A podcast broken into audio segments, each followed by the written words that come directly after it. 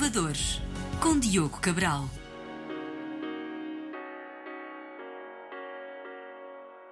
Olá, bem-vindos ao nosso programa Os Inovadores. O meu nome é Diogo Cabral e com o apoio técnico de João Carrasco e edição de Ana Jordão, nesta série conversamos com fundadores de startups que estão prontos para mudar o jogo e fazer a diferença. Hoje tenho comigo Luís Alves Dias, CEO e cofundador da Legal, uma startup portuguesa que pretende facilitar o acesso a serviços jurídicos e melhorar a comunidade jurídica no desempenho das suas funções. Os Inovadores. Luís, muito obrigado, é um prazer ter-te aqui no nosso programa. Antes de nos descreveres a Legal, eu começava por perguntar em que ano é que a Legal foi fundada? Antes de mais, eh, Diogo, deixa-me agradecer também o, o, vosso convite. É um prazer estar aqui hoje convosco, a partilhar um bocadinho sobre nós uh, e, e, sobre o nosso percurso, quer enquanto empresa, quer pessoal. A Legal foi fundada em 2021, em julho, uh, embora a ideia surja antes uh, disso, mas enquanto empresa foi em julho de 2021. E onde é que nós podemos encontrar a Legal? Olha, através das redes sociais, estamos no, no LinkedIn, portanto, se procurarem Legal, L-E-G-A-U, vão encontrar-nos. Uh, no Twitter também e temos o nosso site legal.co, uh, onde tem toda a informação sobre aquilo que, fazemos. E agora uh, explica-nos um pouco, ajuda-nos a entender o que é que vocês têm, quais são as funcionalidades e o que é que vocês têm para oferecer aos, aos vossos clientes. Nós somos três fundadores, dois de nós são advogados e, portanto, tivemos um conjunto de experiências ao longo da nossa profissão enquanto advogados que, eh, enfim, frustrações, diria, que nos levaram eh, então a decidir fazer alguma coisa. E quando tu pensas naquilo que é o core da advocacia, acaba por ser elaboração de documentação jurídica e pesquisa jurídica e acionar conhecimento. No fundo, são, se calhar, estas três coisas. E foi justamente nessas três coisas que eu uh, e o Diogo, que é um dos meus cofundadores, que também é, é advogado, que fomos encontrando um conjunto de frustrações que íamos comentando com amigos e, e, e, colegas de vários tipos de sociedades de advogados e percebemos que era algo comum. Então decidimos fazer alguma coisa e uh, tentar tornar essas frustrações, essa experiência que os advogados têm, que muitas vezes é uma experiência de dificuldade em encontrar o conhecimento que precisam, às vezes ele está lá dentro de casa, mas é difícil acioná-lo. Uh, quando é preciso conhecimento externo, tens de lidar com um sem número de softwares, janelas, enfim. É um processo, o processo de elaboração de documentação jurídica é um processo que uh, de facto não é muito eficiente e tens de lidar com muitas janelas, muitas vezes é difícil encontrar o conhecimento e nós queremos acabar com essa experiência. O que nós fazemos é, no fundo, possibilitar que o advogado faça os seus documentos jurídicos, sejam eles contratos, sejam eles peças processuais, memorandos, o, o que for, aceda àquele que é o conhecimento que já tem dentro de casa mas também a conhecimento externo, neste caso doutrina e jurisprudência, tudo sem sair da janela em que está a trabalhar. Portanto, em vez de teres dois ecrãs divididos em não sei quantas janelas, andares à procura em vários programas da informação que tu precisas, tens o, o, teu Word ligado, que é onde tu fazes, precisas de fazer o teu contrato, o teu memorando, a tua peça processual, e a partir daí tens acesso a todo o conhecimento de que tu precisas. Um ponto Mas quando dizes acesso. ter acesso ao conhecimento, que tipo de conhecimento é que estamos a falar? Estamos a falar de, essencialmente de dois tipos de conhecimento. Conhecimento que tu tens uh, armazenado internamente, que pode ser conhecimento teu produzido pela sociedade de advogados. Por exemplo, uh, no meu caso, quando eu tinha de fazer um contrato, tipicamente o que eu fazia era ir ver uma minuta base que tivesse sido validada pelo escritório, e portanto isto é um tipo de conhecimento interno, mas depois há coisas que tu vais produzindo com a tua, enfim, com as operações em que vais participando. Algum dele é conhecimento interno, mas que depois não é, digamos, validado para ser usado no futuro e outro vem da, da contraparte com quem estás a trabalhar, não é? E portanto, este espólio de conhecimento que está dentro de casa, à medida que os anos vão passando, vai ficando perdido. Porque as pessoas, bem, umas vão saindo, outras vão entrando, depois tens já tanto conhecimento acumulado que acaba por ser muito difícil tu encontrares aquilo que realmente precisas. E depois acaba por ser um exercício de memória, que é, epá, eu acho que foi com aquele cliente, acho que foi naquele ano, acho que foi naquele assunto mas é aqueles que tu te lembras, ou que os teus colegas te lembram, mas se calhar tens lá outras coisas importantes e que podiam ajudar e que não vais encontrar. E, e... o vosso software, ou a vossa solução, consegue encontrar coisas que se lembram e coisas que as pessoas não se lembram. E como é que faz isso? Então, nós, eh, já agora, só para complementar o, o, o, que estava a dizer antes, portanto, esta é a dimensão do conhecimento interno e depois há conhecimento externo, ou seja, coisas que as pessoas escrevem, aquilo que os tribunais decidem, etc., que também consegues aceder através do, do legal. Eh, como é que nós fazemos isso? Na parte de, do conhecimento interno, nós somos, enfim, parceiros da, da Microsoft, do iManage, do NetDocuments, ou seja, daquilo que são os gestores documentais ou repositórios documentais uh, mais utilizados no mercado e líderes de mercado, e nós conseguimos, através de integrações, uh, fazer com que os advogados consigam aceder imediatamente à informação e encaminhamos-los logo para dentro daquilo que eles precisam. Enquanto que, por exemplo, se tu fores um destes gestores documentais, vais ter de, bem, lembrar-te se calhar do número de assunto, vais ter de lembrar do, do cliente ou o que seja, mas bem faças uma pesquisa geral, o, que vai acontecer é que tu vais acabar com uma lista de documentos que vais ter de abrir um a um, fazer control finds para ver se tem aquilo que tu precisas e depois, lá está, vais ter dois ecrãs, vais estar a dividir os ecrãs em não sei quantos documentos. Aqui não tu tens uma integração com o teu gestor documental, procuras o que tu quiseres e aquilo vai direcionar-te logo para dentro dos documentos. Tu não tens de andar a abrir documentos para ver se aquilo te interessa ou não interessa.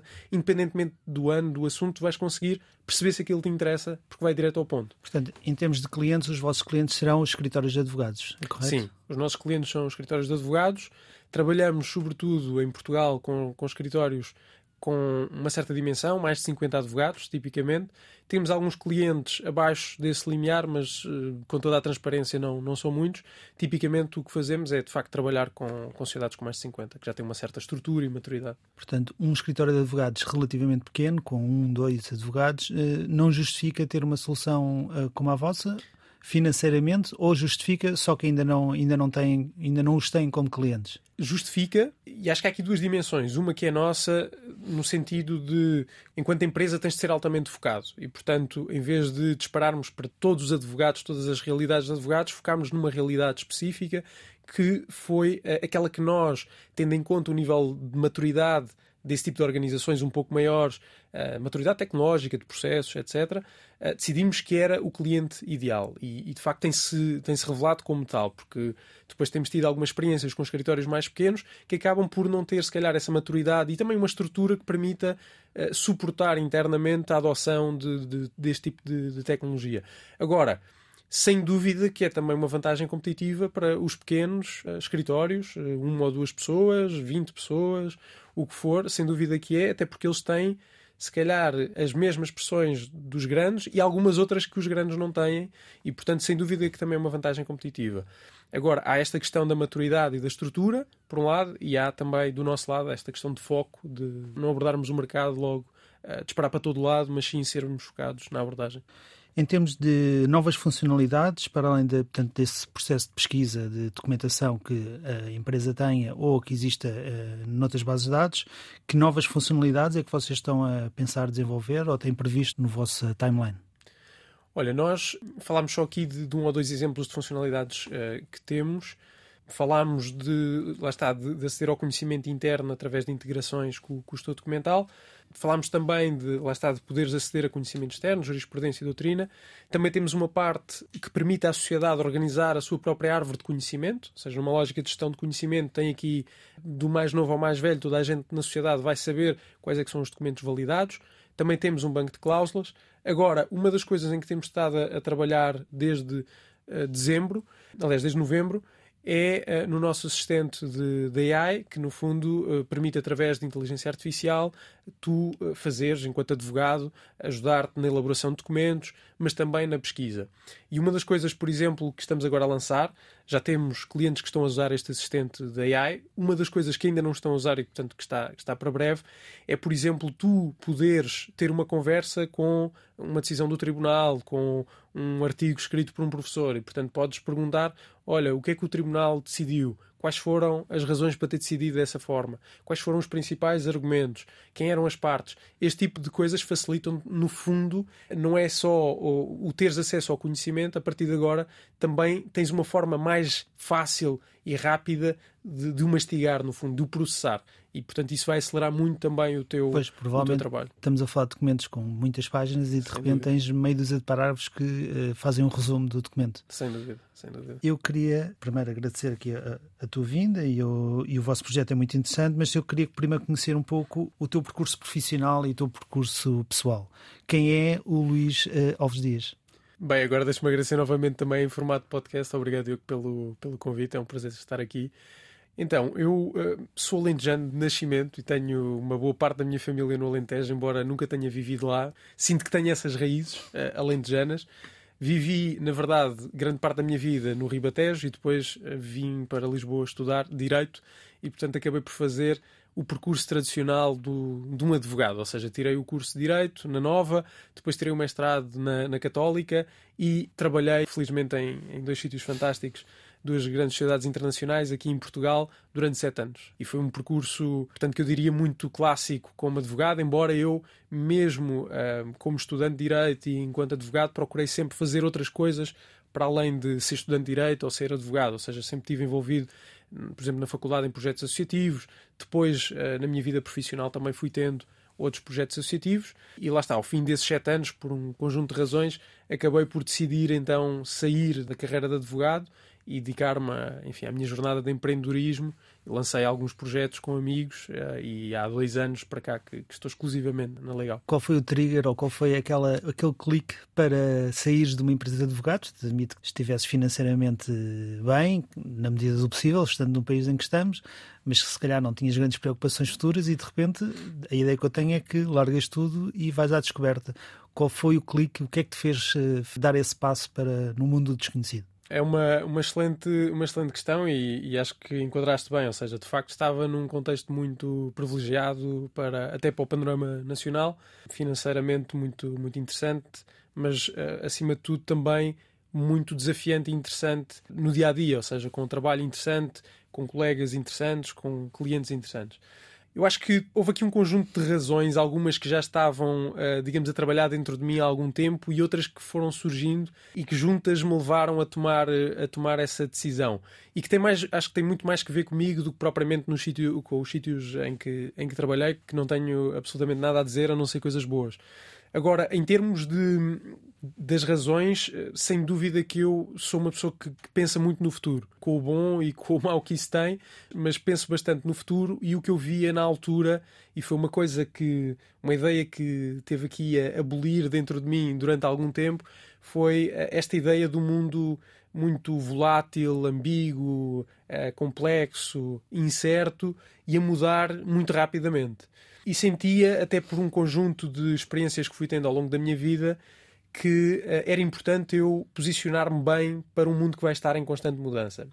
E às tantas olhava para aquilo que eu tinha, que de facto era um contexto de privilégio e, e, e muito bom, e sentia que, bem, eu de facto tenho muito para crescer aqui, ainda tenho muito para aprender, e, e certamente tinha, e uh, estou seguro disso, mas olhava para esse processo como um processo incremental, ou seja, como algo que ok, vou ganhar um pouco mais da mesma coisa. Certamente que depois haveria outras competências que me seriam exigidas ao longo da carreira e, portanto, eh, naturalmente que há aqui espaço para outras coisas, para outras dimensões de mim, digamos assim, mas sentia que era um crescimento incremental. E depois, pá, como em qualquer boa estrutura, estás num sítio ótimo, com uma dimensão grande, já muito estruturado, com uma certa hierarquia, e eu olhava lá para fora e via uma coisa completamente diferente, ou seja, um mundo muito estruturado, muito incerto, complexo, e portanto, durante muito tempo eu pensei, bem, eu provavelmente lá fora vou aprender a lidar com esse mundo. Enquanto que se eu mantiver-me aqui na minha bolha protegido,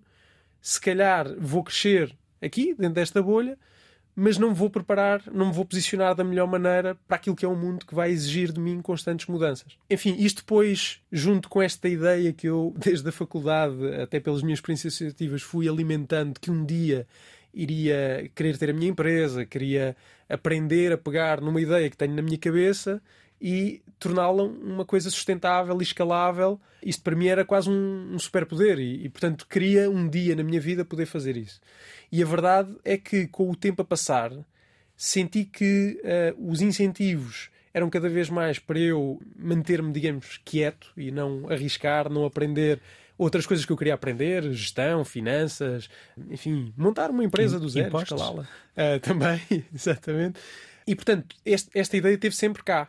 Depois, se calhar, junto com esta vontade de me posicionar bem para um mundo em mudança, eventualmente ser bom a gerir contextos de incerteza e de risco, foram duas ideias importantes. E depois houve uma, enfim, se calhar mais caricata, mas que foi o meu sobrinho mais velho, nasceu nessa altura, pouco antes, e eu lembro-me disso me fazer refletir, nessa altura, o papel que as coisas que nós não dizemos têm na nossa vida.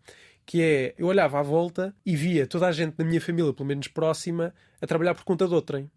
Eu pensava, pá, até que ponto é que isto não me influencia sem eu saber inconscientemente, naquilo que é o meu projeto de vida e nas minhas decisões. E portanto, se eu tenho este bichinho cá dentro que quero explorar, sinto que me devo posicionar desta forma, ou seja, que lá fora, se calhar, vou, vou necessariamente ter de aprender a lidar e a gerir o risco, a incerteza, a complexidade, etc.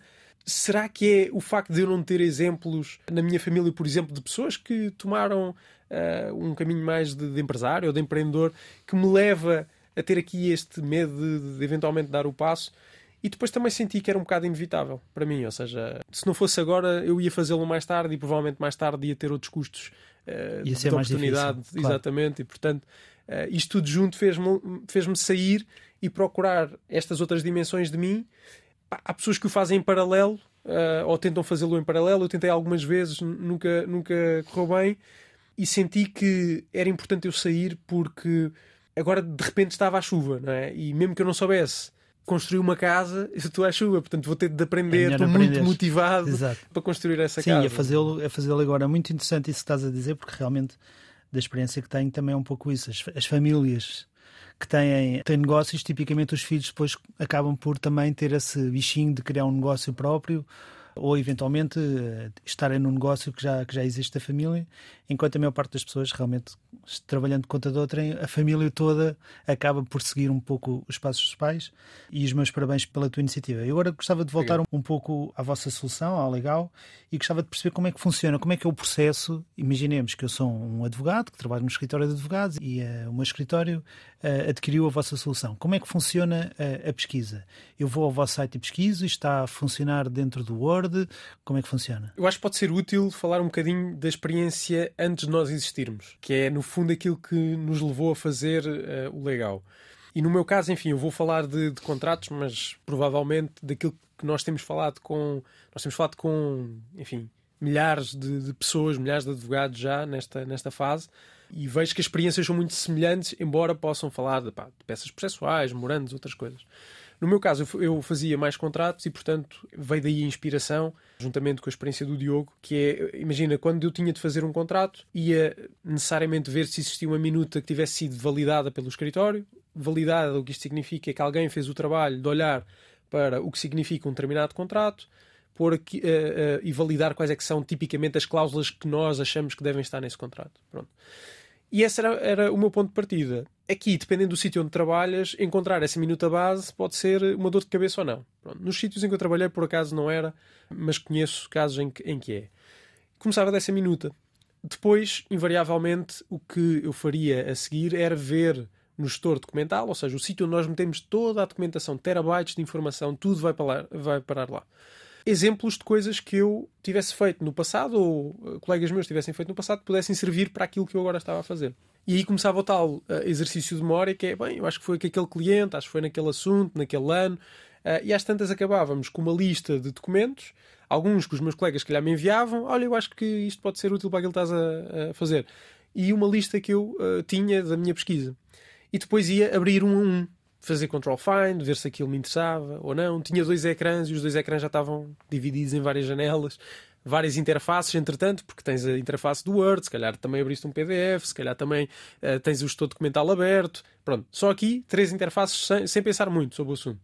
E depois, se tivesse de confirmar, eh, andava, eh, já agora andava a passar coisas de um lado para o outro, eventualmente, copy-pastes de um lado para o outro depois, em cima disto, se tivesse de confirmar alguma coisa, por exemplo, numa decisão de um tribunal, naquilo que algum professor escreveu, lá abria eu mais uma janela, mais uma interface com que tinha de lidar, mais uma quebra de produtividade entre janelas, tudo muito pouco eficiente e pouco produtivo. E nós realmente o que queremos é acabar com esta experiência. Portanto, hoje, com o legal, o que é que o advogado faz? O advogado vai ao Word, que é onde trabalha. Nós agora também estamos no Outlook, portanto, pode ser no Outlook ou no Word. Mas, eh, enfim, simplificando, vamos, vai, entra no Word, e no canto superior direito tem um logotipo do legal, clica nesse logotipo e está dentro do ambiente legal. E aí depois tem o seu documento, onde está a produzir o que tem de, fazer, o, seu contrato, por exemplo, e tem o legal sempre do lado direito. E depois, eh, no legal, vai poder, por exemplo, eh, vamos imaginar, tu abres o Word, está um documento em branco, epá, tenho de fazer eh, um contrato de são de cotas. Vais ao legal e tens a árvore de conhecimento da sociedade, sabes exatamente onde encontrar a minuta validada pelo escritório. Se ela existir mas consegues logo ver isso. Então vais lá, clicas no contrato de sessão de cotas e de repente já estás com a tua minuta aberta e até tens um banco de cláusulas, ou seja, alternativas. Não é só teres a tua minuta validada, se calhar queres ter 10 alternativas para uma determinada cláusula. Mas na minuta só vais pôr uma. Pronto. Então tens um banco de cláusulas em que vais ter essas 10 alternativas. Às tantas podes fazer click drafting, aquilo que nós chamamos click drafting, ou seja, criar o teu contrato com cliques. Além disso, tu podes deixar comentários, por exemplo, dicas de negociação para o contrato, etc. Em cima disto, tens também o nosso assistente AI que te ajuda, por exemplo, a elaborar uh, o contrato que tens de elaborar, a ver alternativas de cláusulas para o contrato que estás a fazer, a estruturar o contrato, etc. Isto para quem tem de elaborar. Para quem tem de rever, também ajudamos. Ou seja, tens o, o assistente que te ajuda a rever o contrato mais rapidamente, tens também uma forma de fazer markup automático através do legal e, portanto, lá está, começaste precisavas de fazer o contrato, vais ao legal, clicas, tens imediatamente ali a minuta, tens as várias alternativas validadas pelo escritório e depois lá está. Tens também a integração com o estudo documental, portanto, no meu exemplo, a experiência que eu ia ver, consegues logo aceder a ela sem sair do Word, no sítio onde estás a trabalhar, e consegues logo ver dentro dos documentos e passar essa informação diretamente para o documento que estás a fazer. Se tiveste de confirmar alguma coisa na jurisprudência e na doutrina, continuas dentro do mesmo ambiente, na mesma janela e consegues fazer tudo através, através do legal. Portanto, estamos a falar de um serviço que permite aos advogados serem uns super advogados Exatamente. muito mais eficientes. Exatamente. Isto leva-nos também ao tema da concorrência. Portanto, toda a gente já ouviu falar do IA, não é? Da inteligência artificial que existe por aí. O famoso chat GPT será dos mais conhecidos, embora existam outros. Eu queria perceber um pouco como é que vocês veem este novo mundo de 500 mil plataformas que existem de, de inteligência artificial, como é que vocês veem esse tipo de concorrência principalmente no mundo da advocacia, que existem muitas soluções, existem muitas alternativas. Ainda há pouco tempo eu vi uma solução que era de uma empresa americana que era a Do Not Pay, em que de repente tínhamos um advogado de, que era uma inteligência artificial a falar em vez de em vez de termos um advogado em pessoa numa sessão. Como é que vocês veem esta, este novo mundo que está aí a aparecer? Com muito, muito entusiasmo. Sem dúvida que há soluções muito interessantes. Estou a do NotPay, por exemplo, nos Estados Unidos, que é um negócio mais virado para os consumidores. Por, para o utilizador final. É? Exatamente. É? No nosso caso, nós eh, de facto servimos sociedades de advogados, mas mesmo aí há muita coisa interessante a surgir, alguma de incumbentes, ou seja, eh, empresas que estão no mercado há anos e anos, outras de startups como nós que, que estão a surgir. No nosso caso, um, em particular, nós usamos a tecnologia que está subjacente ao, ao ChatGPT, que toda a gente conhece, no, no fundo o GPT 3.5 e, e, em breve o 4. Há algumas soluções uh, concorrentes em parte daquilo que nós fazemos, por exemplo, tens algumas soluções interessantes na parte de elaboração de documentos, tens algumas soluções interessantes na parte de pesquisa, mas não tens nenhuma solução que nós eh, até agora conhecemos que junta as duas coisas num único produto. Tipicamente são produtos separados, mesmo, por exemplo, os incumbentes oferecem-te os dois produtos, mas vais ter de os comprar separadamente e são uh, extremamente caros.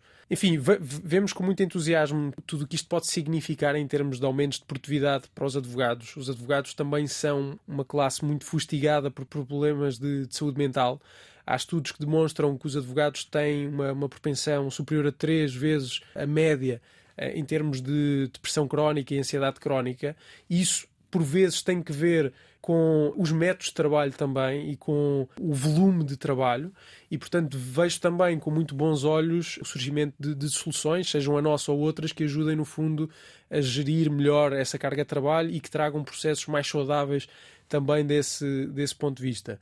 Fala-se muito da, da questão de eh, será que eh, a inteligência artificial vai substituir ou não os advogados? E, e há pessoas que ficam um pouco eh, receosas disso eu acho que, enfim, certamente que há tarefas que vão eh, ser substituídas, mas se olharmos para trás, uma coisa que a história se calhar nos pode ajudar a, a, aqui ou que eventualmente nos pode tranquilizar é perceber que em todos estes desenvolvimentos tecnológicos de larga escala e, e completamente transformadores, o mundo depois disso tipicamente foi um, um, mundo com mais trabalho, não foi um mundo com menos trabalho.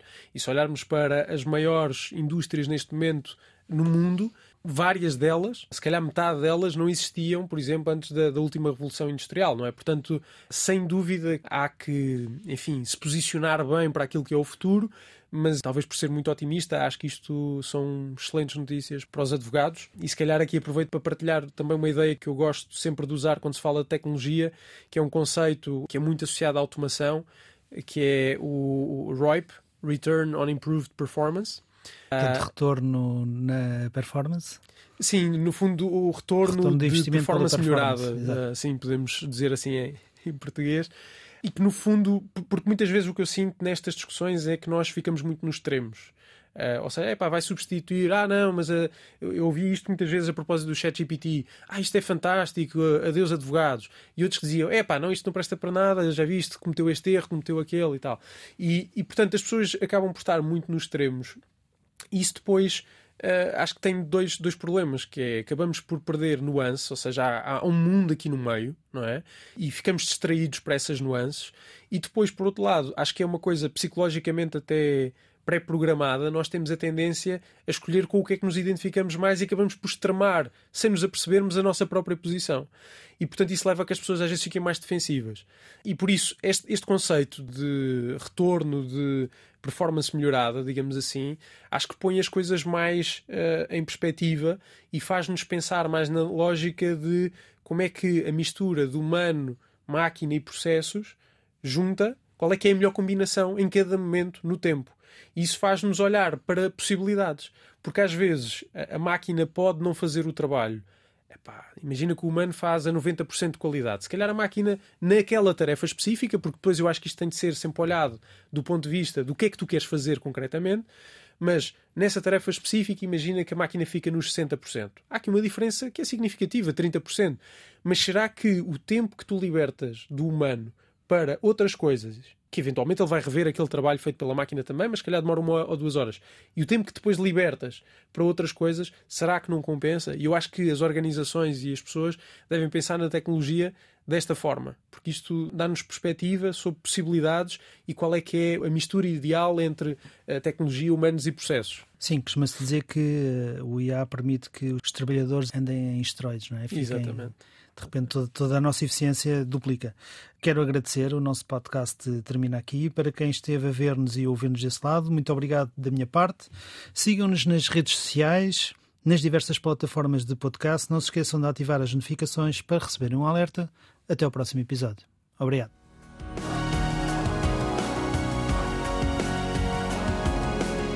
Os Inovadores, com Diogo Cabral.